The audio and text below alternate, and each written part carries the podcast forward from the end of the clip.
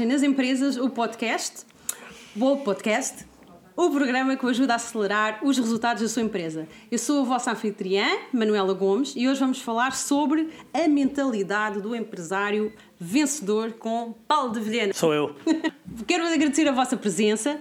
Pedimos que se mantenham até ao fim, porque para além deste tema fantástico que vamos falar hoje com o Paulo de Vilhena, nós temos uma surpresa especial para vocês que nos estão a acompanhar no Facebook, no YouTube e também no Instagram. Então, muito bem-vindos. Esta vai ser a primeira edição do Alavancagem nas Empresas, o podcast.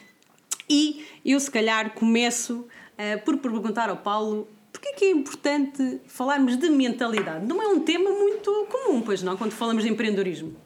É, de facto, por alguma razão, nós tendemos a privilegiar as competências técnicas e quando, quando falamos de, de gestores de empresas, de empreendedores, um, mas eu acredito que, embora não se fale assim tanto nisso nas universidades, que a qualidade dos resultados de uma empresa decorre diretamente da qualidade das decisões que o empresário, eh, de alguma forma, toma. E a qualidade das nossas decisões depende essencialmente da nossa maneira de pensar, da nossa mentalidade, em rigor da nossa filosofia de vida. Então, eh, de alguma forma, as características comportamentais, as características filosóficas de mentalidade do empresário, eu acredito que são aquilo que, de alguma forma, eh, mais vai condicionar a sua capacidade de fazer boas escolhas, portanto, a capacidade de tomar boas decisões que afetem de uma forma positiva no longo prazo os resultados da empresa. Então, se é um dos, dos assuntos que é eventualmente menos comentado quando se fala deste, deste tema, eh, é ao mesmo tempo provavelmente um dos assuntos mais importantes. Sim, eu estava aqui a pensar, alguém que decide ser empresário, não é?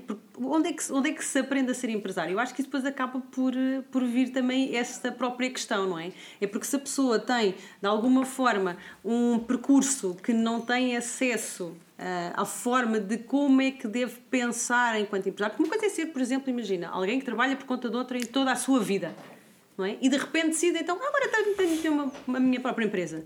É uma mentalidade diferente ser colaborador ou ser empresário deveria ser uma mentalidade totalmente diferente. Eu acho que tu acabas por ter, se calhar, aí eh, várias perguntas na mesma pergunta. Uh, e, e, a ver se eu não perco nenhuma delas. A primeira é onde é que se aprende a ser empresário. Provavelmente a razão de existir da nossa empresa, da Paulo de Vilhena Business Accelerators, é exatamente porque há muito poucos lugares onde se possa aprender a ser empresário. Então, esse é talvez o nicho que nós identificamos no mercado que não estaria uh, a ver as suas frustrações, as suas necessidades preenchidas e para a qual nós acabamos por construir a nossa empresa. Então, uh, de alguma forma, uh, a partir de agora, há, pelo menos em língua portuguesa, um lugar onde as pessoas podem aprender a ser empresários. Haverá mais um ou outro. Há outras pessoas a fazer um bom trabalho nesta, nesta área, principalmente até no Brasil um, mais do que em Portugal. Não quer dizer que não haja aqui também, mas talvez pelo Brasil ser maior, aparece uma quantidade maior de pessoas no Brasil a fazer em língua portuguesa um bom trabalho nesta área. Os anglo-saxónicos já, já têm alguma tradição na área de, de educação de empreendedores. Um, mas uh, as universidades tendem a preparar-nos muito mais para trabalharmos por conta de outrem do que propriamente para, para sermos empreendedores, e aliás a tendência do próprio professor universitário é dele próprio ser um, um, um trabalhador por conta de outra. Um, em, em, relação à mentalidade do empresário, de facto ter de ser uma pessoa que pensa de uma forma diferente, mais uma vez muita água passa por debaixo dessa ponte e, e, e se calhar só, só esse tema dava para passarmos aqui a hora inteira ou mais do que isso. Um, e se calhar não falávamos então, de tudo. De, de facto, há, aí não falaríamos tudo, de facto há a necessidade, acredito eu, não é? isto são as minhas ideias, eu admito que quem nos esteja a ouvir possa ter ideias diferentes e não são menos válidas do que as minhas. Mas eu, eu tenho a convicção profunda de que é necessário, de facto, uma mentalidade diferente para, para sermos empresários. Agora, qual é o grande desafio? Qual é o grande gancho no meio disto tudo? É que a maior parte dos empresários, principalmente nas PME, e, e, essa é uma das razões de nós existirmos, é de pessoas que se estabelecem por conta própria, que tentam uh, iniciar a atividade empresarial, mas mantêm a mentalidade do trabalhador por conta de outra. E esse é o, o grande desafio, ou, ou, pelo menos um dos grandes desafios da atividade empreendedora, é que nós tendemos a iniciar atividade empreendedora, mas continuamos uh, com mentalidade de trabalhador por conta de outra.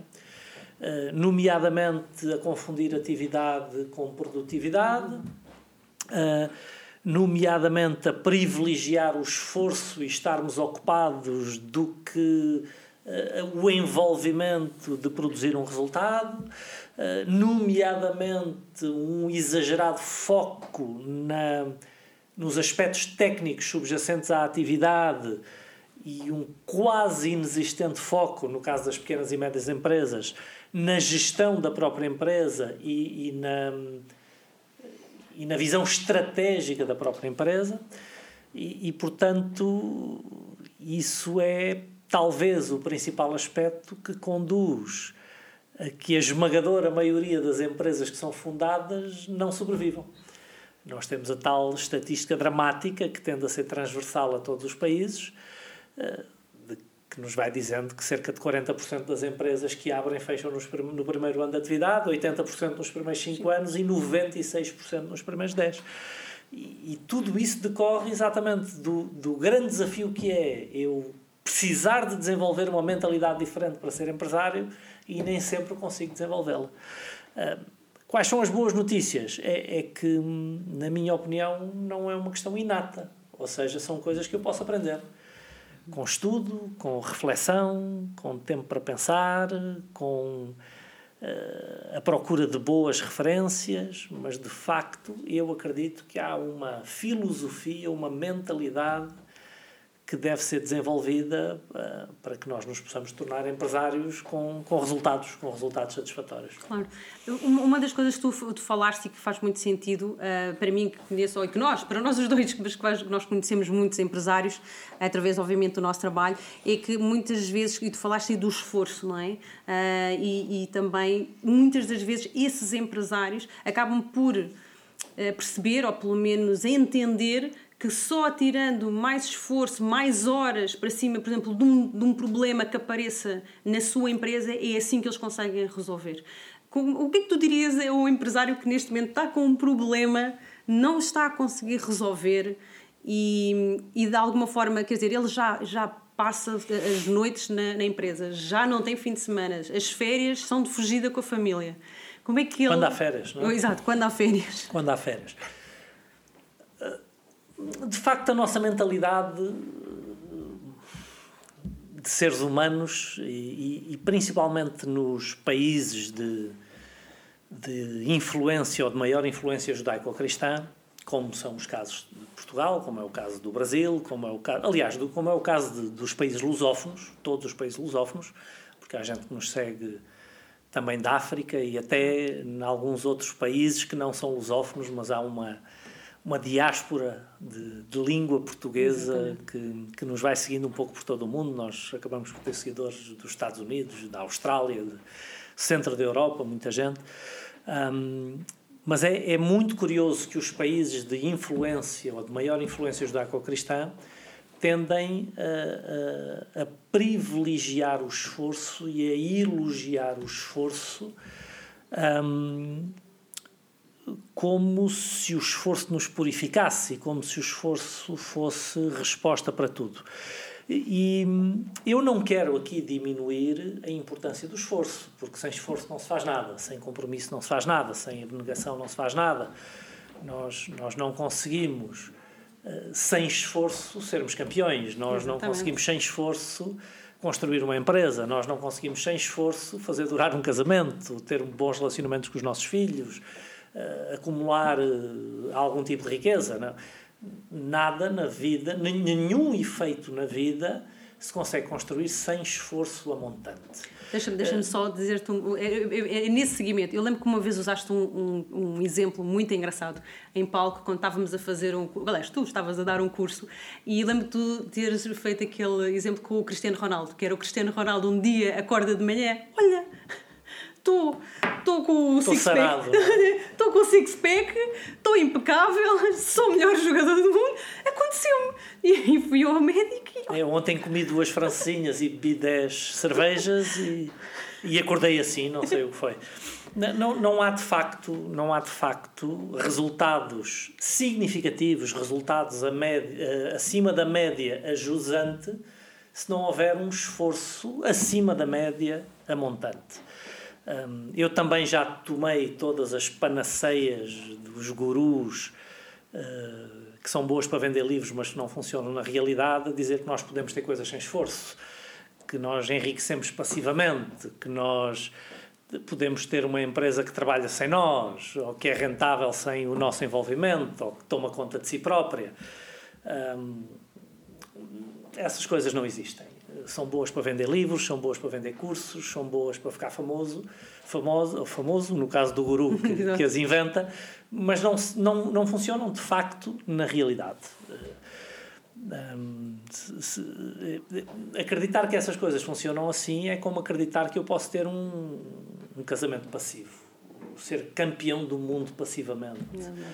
Uh, mas é interessante que há pessoas que acreditam nisso, não é, Paulo? Porquê que achas que há pessoas que acreditam ah, nessas promessas? Ah, porque é sexy e porque nos desresponsabiliza, não é? Se, hum. eu, se eu acreditar que posso visualizar o meu caminho até à riqueza, se eu acreditar que posso atrair o sucesso na minha empresa por meditação ou mentalização, se eu acreditar que posso pôr outras pessoas a cuidar daquilo que é meu, obviamente que isso é desresponsabilizante e é extremamente atrativo, não é? E depois nós encontramos um exemplo ou outro que extrapolamos para, para tirar conclusões desse género. Um, mas estamos aqui a correr o risco de nos afastarmos do assunto principal, que é, uh, de facto, essas coisas não funcionam sem esforço, mas só esforço está longe de ser suficiente. Tá? Eu, eu não posso atirar esforço para cima dos problemas para resolver os problemas. Eu não posso fazer crescer a minha empresa apenas com esforço. Porque se esforço for suficiente, eu pagava dois salários a cada colaborador, cada um fazia 16 horas por dia, nós não tínhamos fins de semana, tirávamos esforço para cima de tudo. Havia algum problema, a gente esforçava-se mais ou contratava mais gente e resolvia-se tudo. E, e, e, e, a realidade não é essa. A realidade é que eu preciso de esforço, sim, mas preciso de cruzar o esforço com inteligência. E qual é o, o desafio da maior parte dos empresários? É que lhes falta uma caixa de ferramentas para lhes permitir diagnosticar numa primeira fase os problemas, os desafios que têm nas empresas e da minha experiência a resolução de problemas é talvez em 90% diagnóstico uhum. uh, e falta-lhes ferramentas de diagnóstico e falta-lhes ferramentas de intervenção. Ou seja, o empresário não gera leads suficientes para a sua empresa, mas ele não sabe que alavancas pode acionar no seu negócio para gerar mais leads. O empresário não tem uma taxa de conversão suficientemente boa dos leads para clientes e ele não sabe que alavancas pode acionar para melhorar isso. O marketing dele não funciona, mas ele também não tem noção de quais alavancas podem ser acionadas para funcionar. Ele não gera lucros e não tem a mínima ideia de que há algumas alavancas que ele pode acionar para maximizar essas margens ele não gera fluxo de caixa e ele não consegue sequer entender que não gera ou porque é que não gera e muito menos como é que pode passar a gerar. Ou seja, aquilo que lhe falta é de alguma forma eh, uma caixa de ferramentas que lhe permita entender o que acontece e agir sobre o que acontece. E então começa, tende a medir uh, ou, a associar em esforço, em suor, em. Sacrifício em número de horas, um, a, a substituição da falta das ferramentas para agir sobre a sua empresa. Então, sem esforço, nada é possível. Ah, nunca vi ninguém ter sucesso em nada da vida sem esforço. ou com outros a fazerem o trabalho por mim. Eu, às vezes, quando vou na, no, no ginásio ou na academia, para quem nos estiver a seguir do Brasil, eu muitas vezes brinco com os personal trainers que lá estão, os professores, e digo: se houvesse uma mensalidade, mesmo que fosse três ou quatro vezes mais cara, que eu pudesse pagar em que o personal trainer fazia o treino por mim, ele treinava e eu emagrecia, ele treinava e eu uh, tonificava, ele fazia a dieta e eu tinha o resultado, ah, eu pagava três ou quatro vezes, ou cinco vezes, ou dez vezes essa mentalidade. Porque eu, eu pessoalmente não gosto de treinar, fui um atleta a vida toda, mas que já quando era atleta de alta competição eu não gostava de treinar, eu adorava competir, mas eu não gostava de treinar. E não gosto de treinar, eu continuo a treinar todos os dias, continuo a ter um regime alimentar praticamente diário, com exceção dos fins de semana, mas eu não posso pagar para que alguém faça isso por mim. Da mesma maneira que numa empresa, por muita estrutura que eu tenha, por muita liderança que eu tenha, por muita cultura que eu tenha, por muita alavancagem que eu consiga, eu continuo a ter que estar completamente comprometido com o meu negócio e a passar lá as horas todas. Eu não posso gerir o meu negócio com 4 horas por semana. Eh, como há livros que dizem, não é? Se, meus queridos que nos estão a ouvir, e a ver. quatro horas por semana é uma ótima ideia do ponto de vista do seu empenho para o seu negócio se a sua concorrência estiver a dedicar apenas duas. Ou tá? uma. ou não estar lá todo. Aliás, eu vou usar até este gancho, aproveitando que o Paulo estava a falar mais diretamente para quem nos está a seguir no Instagram, no Facebook, no YouTube. Uh, este, todos estes podcasts, eles vão ficar depois gravados, vão ficar uh, em todas as plataformas em que se encontram os podcasts. Mas uh, eu quero chamar só a atenção de uma coisa, que é, eu não vou ser a única a fazer perguntas. Os nossos podcasts vão ser sempre no formato de entrevista, ou eu, ou outro elemento de equipa, ou até o Paulo com os nossos eh, clientes e outros convidados muito especiais. O que eu vos vou uh, pedir é vocês que estão a nos acompanhar agora neste momento, vocês se tiverem alguma questão sobre o assunto de hoje, que é a mentalidade do empresário vencedor, sintam-se à vontade para colocar as vossas perguntas em direto, que nós temos aqui a nossa equipa também que nos está a ajudar para nós vermos todas as perguntas a entrar. Uh, nós, uh, não, nós não prometemos que respondemos a todas, mas uh, tentaremos, obviamente, fazer o nosso melhor para, para conseguir responder, está bem? Então sintam-se perfeitamente à vontade para o fazer. Um, há bocado estavas a falar das alavancas, Paulo, e eu, eu não posso deixar de pensar de que eventualmente um empresário que nos esteja a ver pela primeira vez, não é? E que se calhar nunca tenha ouvido falar nem em alavancas, nem em alavancagem, que é o título do nosso podcast, um, pensa, não, alavancas, alavancagem, o que é isto? Não estou a entender que alavancas são estas que eu tenho na minha empresa, o que é isso? Bom, alavancas é, é um termo que nós usamos e que nós adaptamos da física, não é? Primeira pessoa a estudar alavancas foi o Arquimedes é? e, e, dizia que com uma alavanca suficientemente longa e um bom ponto de apoio conseguia com um braço apenas mover o mundo. Um, um exemplo que eu costumo dar para explicar a noção da alavancagem nas empresas é o, é o exemplo de um automóvel. Um, se eu tiver um ótimo automóvel com um fantástico motor e eu não souber usar a alavanca, neste caso a alavanca das velocidades, da caixa de marchas, da caixa de velocidades, um, o carro não sai do lugar.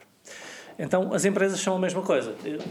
Muitas empresas são fundadas e o empresário não tem noção das alavancas que, que, pode, com, com, que pode utilizar para atuar sobre o crescimento da sua empresa e então tem o ponteiro do conta rotações no headline, mas o negócio não sai do lugar.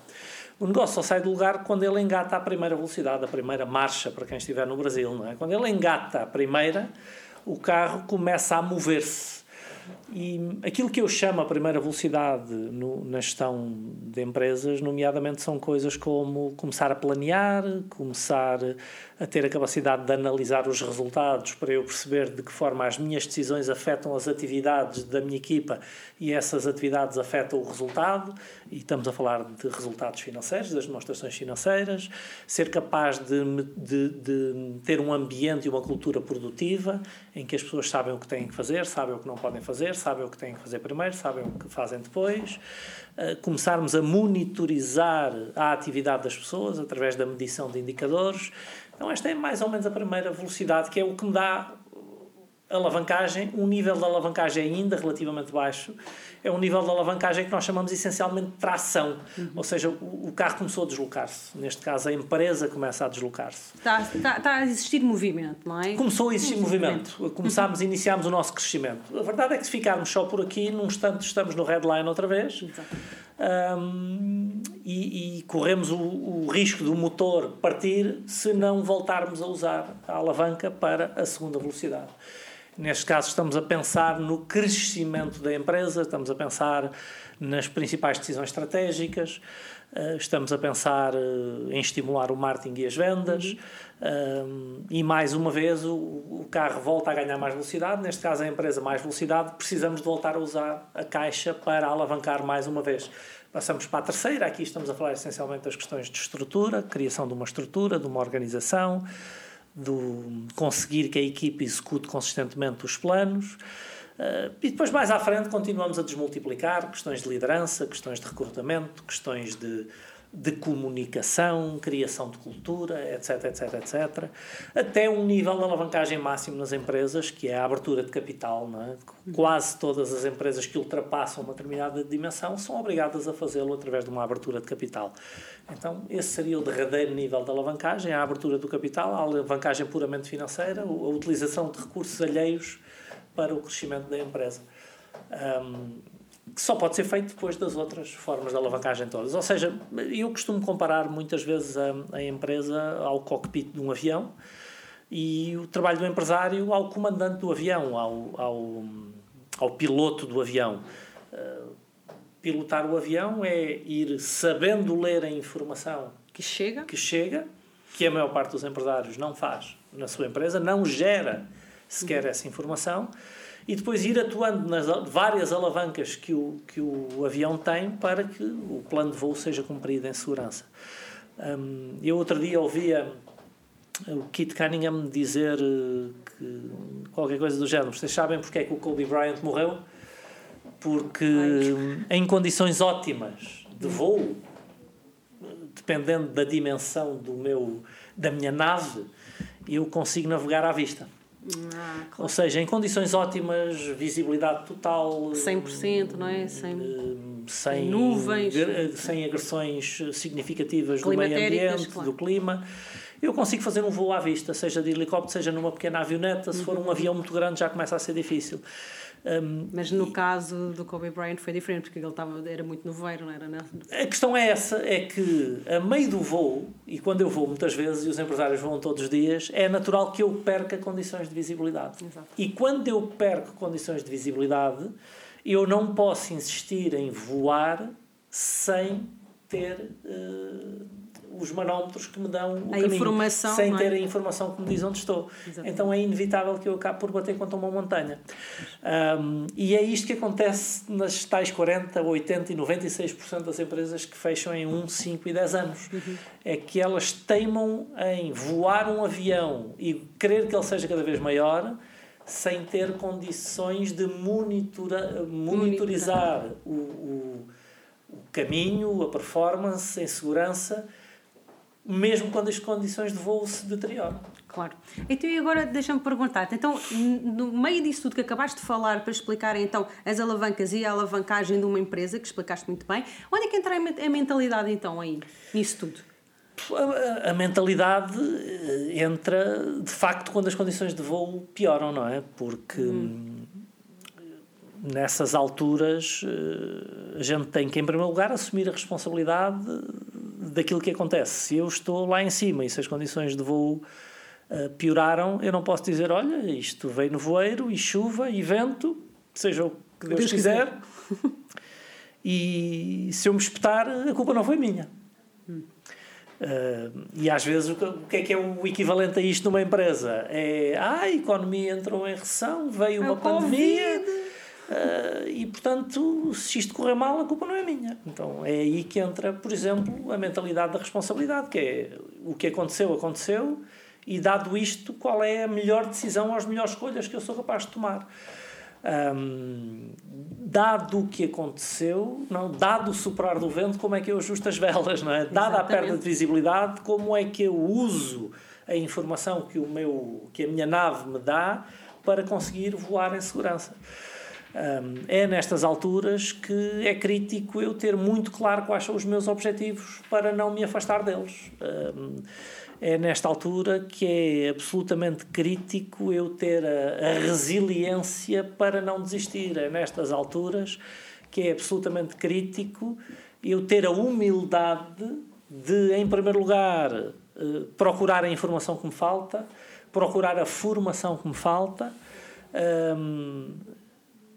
Escutar a minha equipa, que muitas vezes traz informação a que eu sozinho não consigo chegar, ter a noção de que eu preciso de bons operadores numa torre de controle para eu voar em segurança, ou seja, eu preciso de colaboradores de classe A na minha equipa, porque a minha alavancagem depende deles, ou seja, que eu não sou capaz de fazer as coisas sozinho. Um, e, e, muitas vezes é nestas alturas que eu preciso de escutar o mercado e de me relacionar com intimidade com o meu nicho de mercado para perceber também como é que eu os posso ajudar. Porque os resultados da minha empresa dependem muito da minha capacidade de continuar a chegar a esse mercado.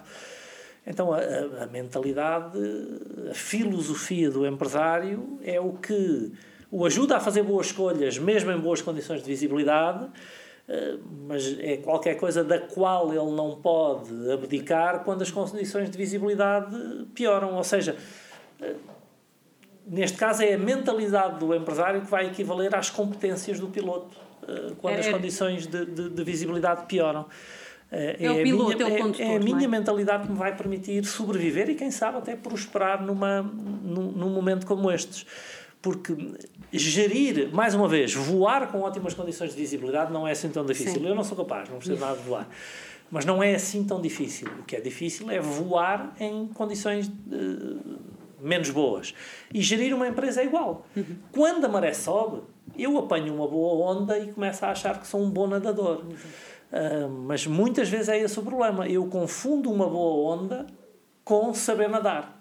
Porque, como dizia o Warren Buffett, ou diz muitas vezes, é quando a maré desce que se, se vê quem está a nadar nu. Ou seja, é quando não há onda, ou quando a onda é negativa, é quando a maré desce que se vê quem depois tem, como nós dizemos aqui em Portugal, unhas para tocar guitarra, não é? É aqui que se vê, que se distingue quem tem a mentalidade adequada de quem não tem e quem tem a caixa de ferramentas adequadas de quem não tem. A caixa de ferramentas adequada é crítica e, e muitos empresários estão a tentar gerir sem ela. Mas ter uma boa caixa de ferramentas, com uma mentalidade também não me ajuda muito, porque uhum. eu tenho as ferramentas, mas não vou usá-las. Pois, exatamente. Ok, então já temos aqui algumas perguntas. Vamos então, se calhar, agora uh, vê-las. Se forem boas. Exato. então, ainda existe, então existe ainda então aqui uma. Temos que selecionar. A, sele, a seleção, exatamente. As que nos deixem brilhar. Muito bem, então temos aqui o Paulo Reis, que está no Facebook, e pergunta assim: considerando o que o Paulo refere de não ser possível a empresa funcionar como faria para criar diversas empresas e com o objetivo de, ser, de, ser, de serem bem-sucedidas, quer ele dizer, não é? Uh, Paulo, essa, essa é uma pergunta que não é fácil. Eu, eu, eu confesso que diversifiquei em termos de interesses económicos sim, sim. no início da minha atividade empresarial. E o tempo ensinou-me que isso não é uma boa ideia. Tá? É, é a tal história. Eu não posso ter uma empresa rentável que funciona sem mim. Eu não acredito nisso. Eu acreditava nisso. Eu tomei essa panaceia. Uh, hoje não acredito nisso. Se fosse uma boa ideia, Bill Gates tinha feito. Se fosse uma boa ideia, Warren Buffett tinha feito. Se fosse uma boa ideia, o Steve Jobs e o Jeff Bezos tinham feito. E nenhum deles o fez. Algum de vocês pode estar a pensar: ah, não, mas o Warren Buffett fez. Não, não fez. O negócio dele é um onde ele passa uh, 14, 15, 16 horas por dia. Estudar investimentos e comprar empresas. Ele não participa na gestão de nenhuma dessas empresas. O que é que isto significa? Ele só compra empresas que têm a sua boa gestão já assegurada. Então, ele é, o negócio dele é investimentos, não é operar, operar negócios. Ele não opera nenhum negócio que não seja o dele. Ou seja, a, a, ideia da diversificação, que esteve muito na moda nos anos 80, não é uma boa ideia. Os melhores empresários do mundo não é isso que fazem. Tá? Eu diversifiquei numa primeira fase da minha empresa e, ou da minha atividade empreendedora E percebi, pela dificuldade que eu tinha em fazer crescer simultaneamente os vários negócios e ao ver os empresários mais bem-sucedidos do que eu e ao estudar o tema, que raramente, raramente a diversificação é uma boa ideia. Tá? Então, isso surgiu exatamente com a tal das panaceias que surgiu nos anos 80, de que as coisas podiam funcionar sem nós estarmos completamente comprometidos nelas. Eu deixei de acreditar nisso. Agora, o, o que é a empresa, não ser possível a empresa estar a, uh, continuar a funcionar? Se calhar há um ou outro negócio que de facto não conseguem continuar a funcionar, ou, ou, ou pelo menos enquanto nós não arranjarmos uma solução para ele funcionar. Uh, eu acho que a mentalidade de sucesso é eu, ou do empresário vencedor, é eu encontrar uma solução para o meu negócio continuar a funcionar. E quando nós estamos completamente comprometidos com o negócio, é isso que nós procuramos sei lá, dar-vos um exemplo, agora com a pandemia houve várias áreas de negócio que tiveram enormes dificuldades. Uh, uh, algumas nossas clientes. Olha, vou começar com o nosso exemplo. O nosso negócio sempre pois. foi encher salas. Exatamente. O nosso negócio sempre foi cara a cara. E de repente, a meio de março, nós ficamos totalmente impossibilitados de encher uma sala e mais de metade da nossa faturação anual vinha daí e totalmente impossibilitados de diagnosticar empresas e de fazer sessões de coaching one-to-one presenciais. E nós tivemos que encontrar uma solução para isso. De, de repente, outro, é? de, de repente, de um dia para o outro, verdadeiramente de um dia para o outro, nós começámos a ter que encontrar soluções de levar o mesmo tipo de valor sem estar, sem ser presencialmente, quer na parte educacional, quer na parte comercial, quer na parte do acompanhamento às empresas. O que é facto é que conseguimos encontrar soluções que fizeram com que nós não perdêssemos volume de vendas este ano uhum. sem eu poder estar no palco.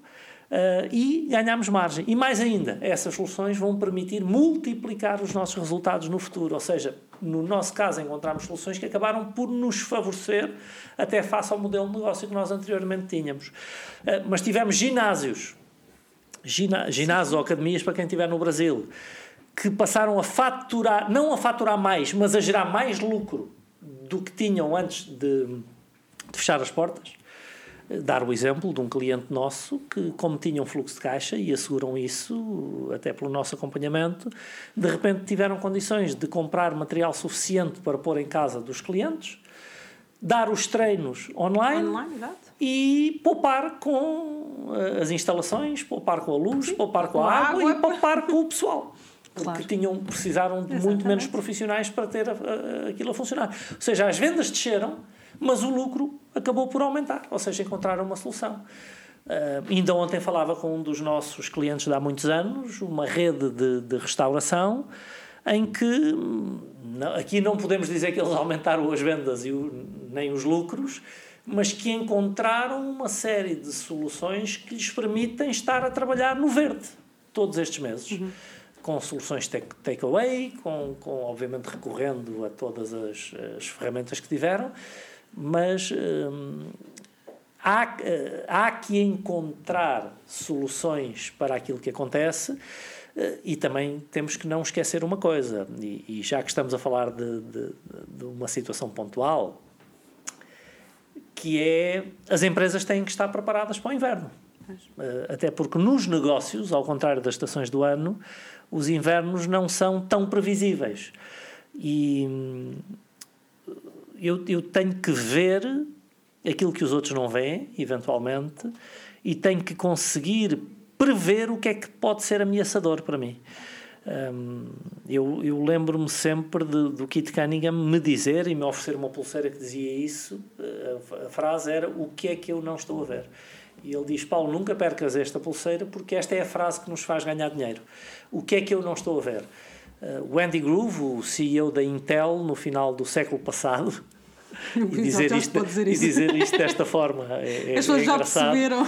Mas no final dos anos 90 deu uma palestra que ficou muito famosa com o título Só os paranoicos sobrevivem.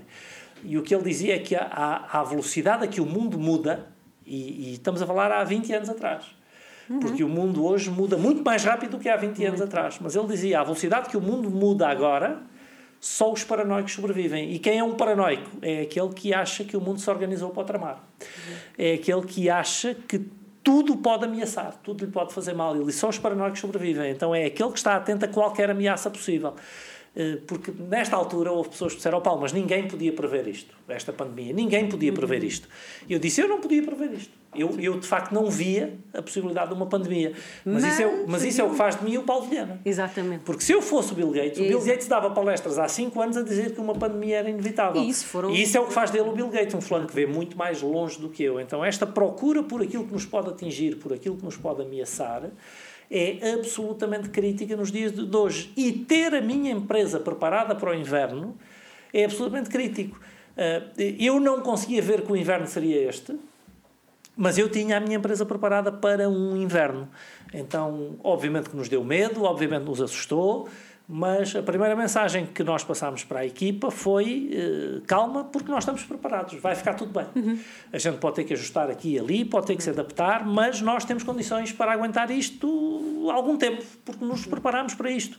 Nunca descapitalizámos a empresa, eu nunca levei uma vida luxuosa com os recursos da empresa, nunca tirei recursos da empresa, e, portanto a empresa preparou-se estes anos todos para o inverno. Porquê? Porque eu sabia que o inverno ia chegar. Como é que eu sabia isto? Há pelo menos 6 mil anos que nós temos história registada no planeta e, e estima-se que o Homo sapiens cá esteja há 70 milhões de anos. Um, 70 mil anos, desculpem, Sim, há 70 mil anos. Há 70 mil anos e, e imagina-se que nestes 70 mil anos sempre houve invernos depois do outono e do verão. Então eu sabia que ele ia chegar, eu, como sei que agora a primavera vai chegar, ou seja, um dia vamos sair do cenário económico recessivo, vamos voltar a entrar num bom período, mas o inverno virá mais à frente. Agora, a maior parte dos empresários que eu conheço, assim que chega a primavera, eles esquecem-se de preparar o inverno seguinte. Uhum. E, e é muito curioso porque nós ensinamos às crianças as as, as, lições mais importantes da vida através das fábulas e das histórias que lhes contamos, mas nós ensinamos-lhes isto, mas nós não interiorizamos as lições. Eu raramente vejo uh, empresas preparadas para o inverno. Hum. Uh, quase todas elas vivem o dia a dia, são cigarras. Hum. E, e, não quer dizer que não trabalhem duro. Uh, mas, não preparam, mas não preparam o inverno. Não, o problema da cigarra não era não trabalhar duro porque a cigarra era um artista, ela tocava música o dia inteiro. Ela, e cantava, ela, e cantava. É, cantava o dia inteiro. É trabalhar duro na sua função, no seu métier, mas é trabalhar duro. O problema é a falta de consciência de que o inverno vem aí. Porque é aí que a cigarra se ferra. se lixou. Não estava, nem sequer a primeira estava engatada, nem, nem sequer o planeamento tinha feito. Muito bem. Nós temos aí algumas perguntas do, do Instagram que, que queres partilhar, ou não? Uh, uma foi do é nível de performance. Se um, se um colaborador tiver má performance, se isso deve despedir, se deve mudar de departamento, o que é que se deve fazer com esse colaborador? É, a rapaziada pergunta sempre o que é que há de fazer com os colaboradores de má performance, que é para me culparem de os despedir. Exato. Lá está Não, novamente ainda, ainda ontem nós estávamos a discutir exatamente isso aqui na empresa, quando pensávamos em alguns conteúdos. E um, nós temos de ter a noção do impacto matemático que um colaborador com performance abaixo da média tem na performance da equipa. Uhum. Jack Welch fala muito sobre isto, isto são leis da estatística, não há como ultrapassar.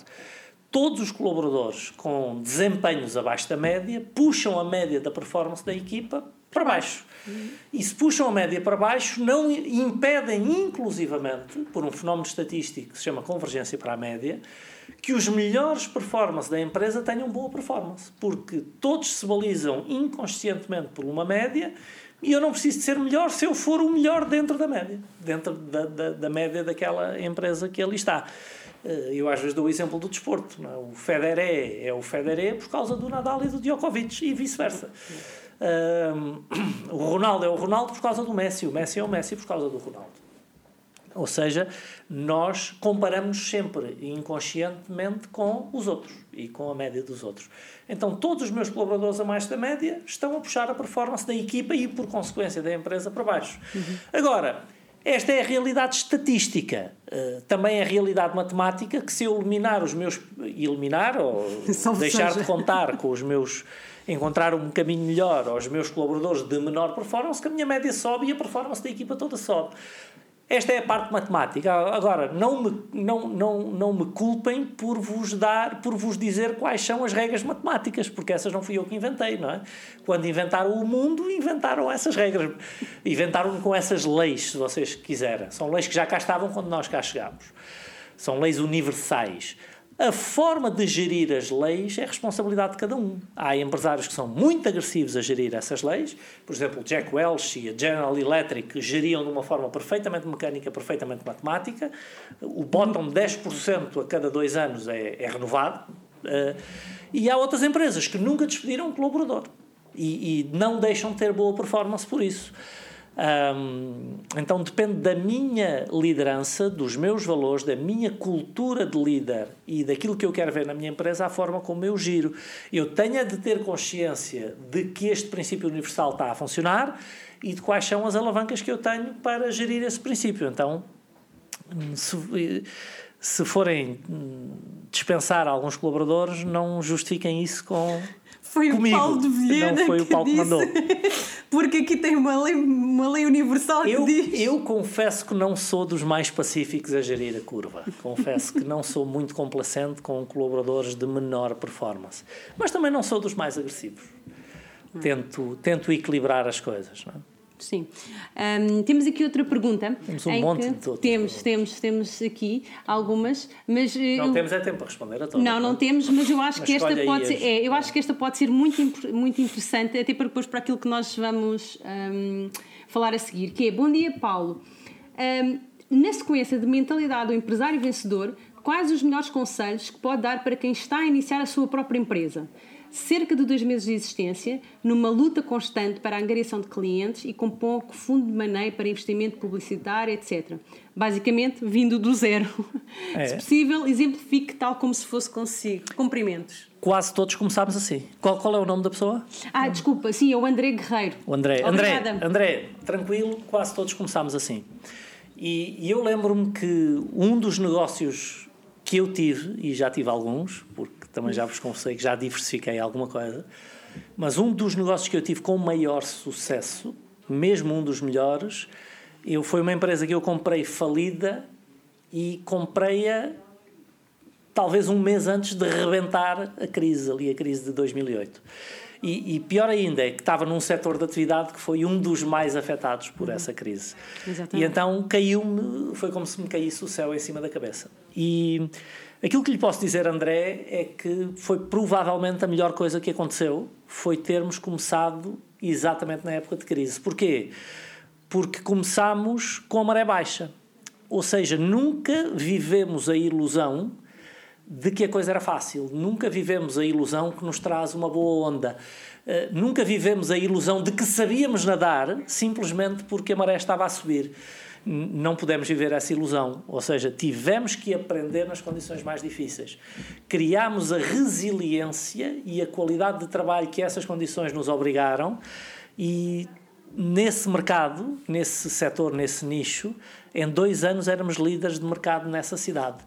Uh, em dois anos. A nossa previsão era de ser a 10 e fomos em dois anos. Porquê? Porque os outros players do mercado no mesmo setor começaram a abandonar o mercado. Isto agora já não dá, isto agora já não dá, isto agora já não dá. E nós uh, não tínhamos escolha. Pois. Tivemos que. Tivemos que fazer o que tinha que ser feito e tivemos que o fazer bem, porque não era possível ser bem sucedido fazendo mal. Então, em dois anos era éramos líderes de mercado. Esse negócio foi um negócio de muito sucesso e vendi-o passado 4, 5 anos com uma margem de lucro absolutamente brutal. E, e provavelmente foi um erro tê-lo vendido, porque era, era um grande negócio que ainda hoje estaria, estaria e está nas mãos de quem, de quem me comprou a gerar fluxos de caixa, render, é? fluxos de caixa incríveis. Ahm, não sei se me arrependi, eu não me arrependo das coisas, mas, ah, mas poderia não ter vendido, teria sido uma boa decisão económica não, não ter vendido. Agora, eh, respondendo, ah, ou com- À pergunta do completando a resposta à pergunta do André, ahm, duas, duas características, duas características filosóficas, duas características comportamentais, duas características de mentalidade, porque não temos tempo para muito mais do que isso. Primeira, humildade. Eh, e ser humilde não é aquilo que muitas vezes as pessoas pensam, não é autodepreciação. Humildade não é autodepreciação. Humildade é a minha capacidade de entender que há muita coisa que eu não sei.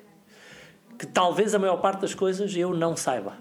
É a minha capacidade de me manter atento a todas as referências à minha volta para tentar aprender o que me falta aprender. Então, aprender será a palavra de ordem. Aprender sobre negócios e aprender sobre esse negócio concretamente, aprender sobre o meu nicho de mercado, manter muito atento àquilo que o meu nicho de mercado me diz uh, e aprender a vender. E só com humildade, porque uh, quando nós somos menos humildes, nós achamos que nós é que sabemos as coisas. Uhum. Nós sabemos que temos pouco a aprender.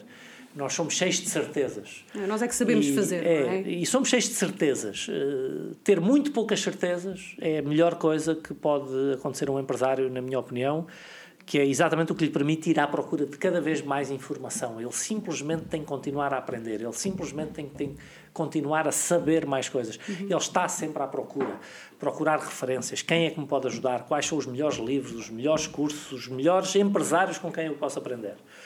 Um, e a segunda característica é a tal da responsabilidade, que é, aconteça o que acontecer, cabe-me a mim ajustar as velas. Só por o vento que soprar, é o comandante do barco que, que ajusta as velas e que tem a responsabilidade de o fazer. Então, não há desculpas, não há culpados, só há a minha capacidade de responder àquilo que acontecer.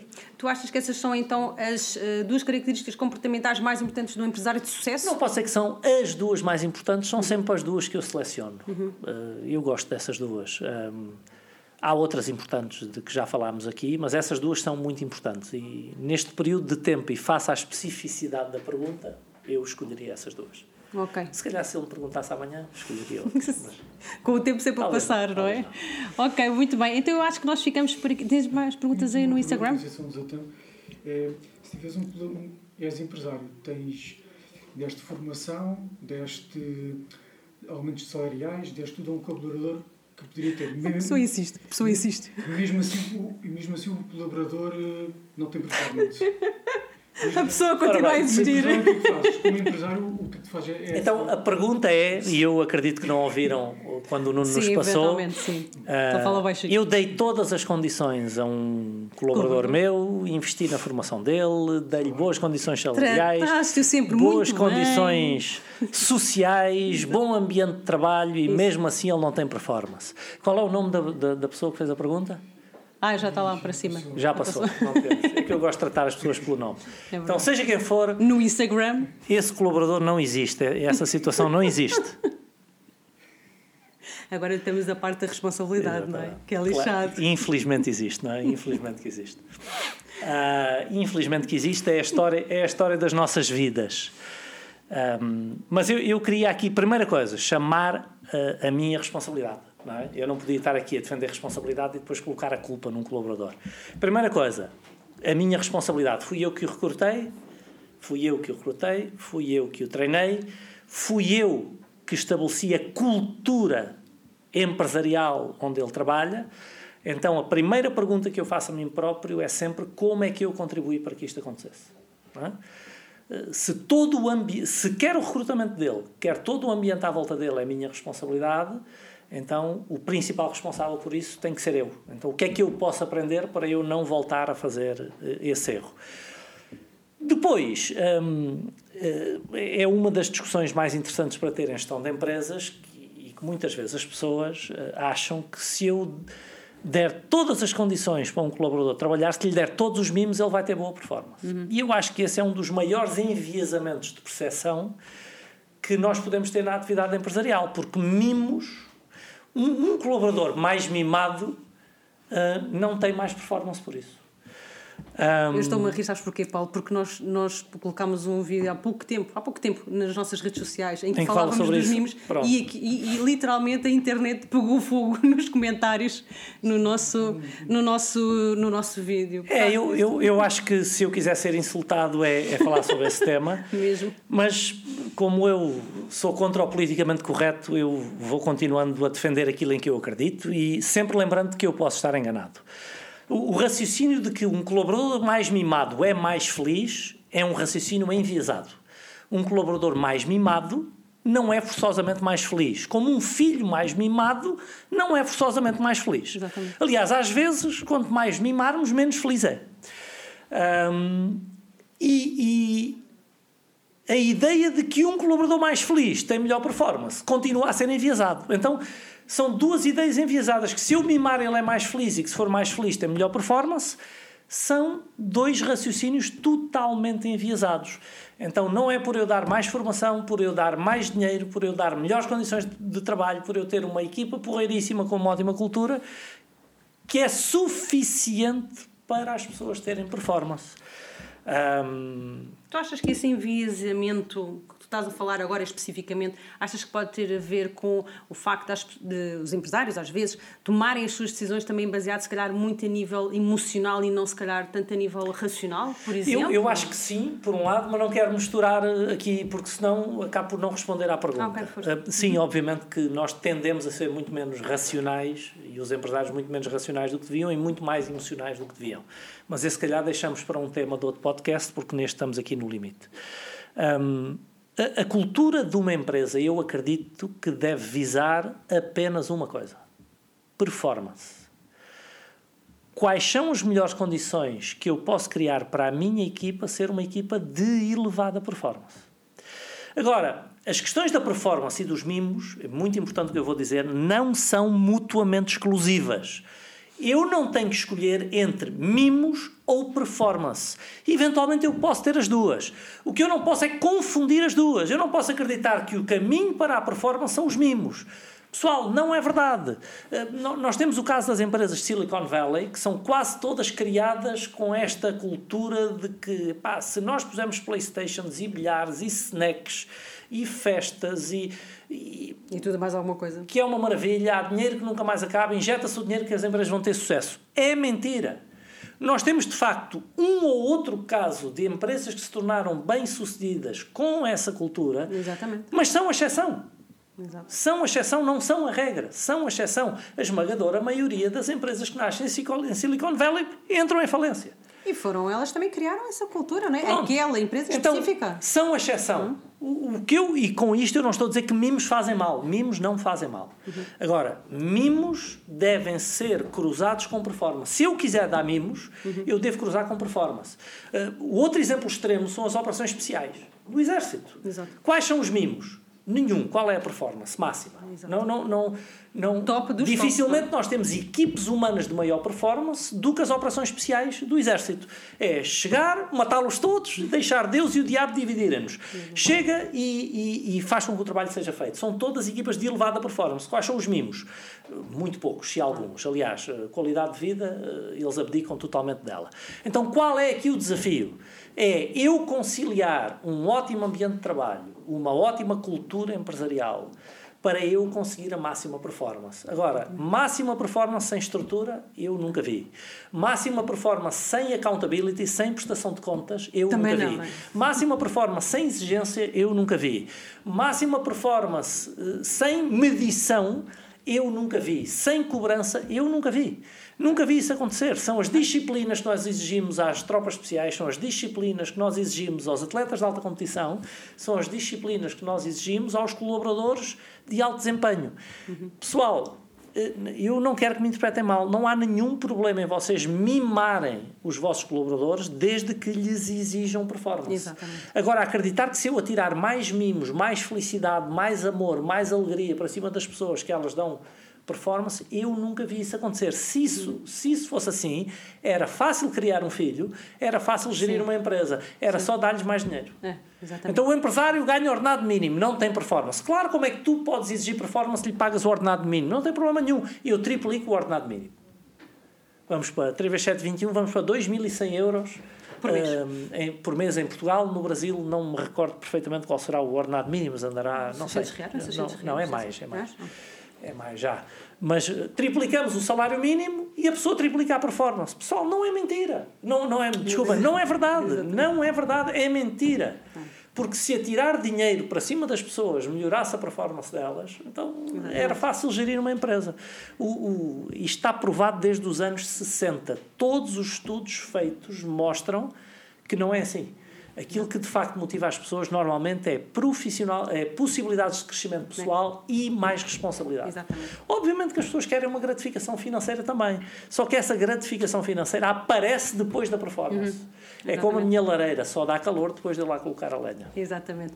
Então, hum, quero agradecer, Paulo, ok, por é agradeço. tudo, tudo que nó- pelo nosso primeiro podcast, Alavancagem nas Empresas, o podcast, que vai ficar disponível em todas as plataformas. Eu disse no início que nós iríamos ter uma surpresa especial. eh, e qual é a surpresa especial? Nós temos um e-book gratuito no nosso site, em paulodevilheira.com. É um livro mesmo, nós chamamos aquilo um e-book porque está no formato digital, mas vocês vão ver, tem cerca de 200 e tal páginas. E É um livro a sério, é? É, exa- exatamente, Deu- 200 deu uma e tal trabalheira a escrever aquilo. Exato. E, ah, 250 para aí. exato. Vão a paulodevilhena.com. Mais ainda, mais ainda. Só uma nota em relação ao livro. sim, agora vamos sim. vender Agora- o peixe, não é? Se estamos a falar nisso, vamos vender o peixe. E vender o peixe é dizer que o livro foi publicado em papel em 2013, se eu não estou em erro, ou 12. Foi, foi um best-seller, saiu do mercado porque a editora, eh, na altura, deixou de, de trabalhar o livro, o livro saiu do mercado e nós decidimos republicá-lo eh, agora em formato gratuito e eletrónico, ou seja, é um best-seller que esteve no mercado durante muitos anos. Muito bem, é isso mesmo. Então, paulodevilhena.com. Vendas, lucro e fluxo de caixa. Exatamente, é o título. Muito obrigada por estarem aí e até ao nosso próximo podcast, todas as quintas-feiras, o Alavancagem nas Empresas, o podcast, ao meio-dia. Não, não, não. 11 horas de Ah, Portugal, pois, sim. 11 horas porque a hora vai mudar. É verdade, para o próximo. 8 horas do Brasil, 11 horas de Portugal, todas as quintas-feiras, podcast. Alavancagem nas empresas. Obrigado por terem estado aí e até à próxima quinta-feira.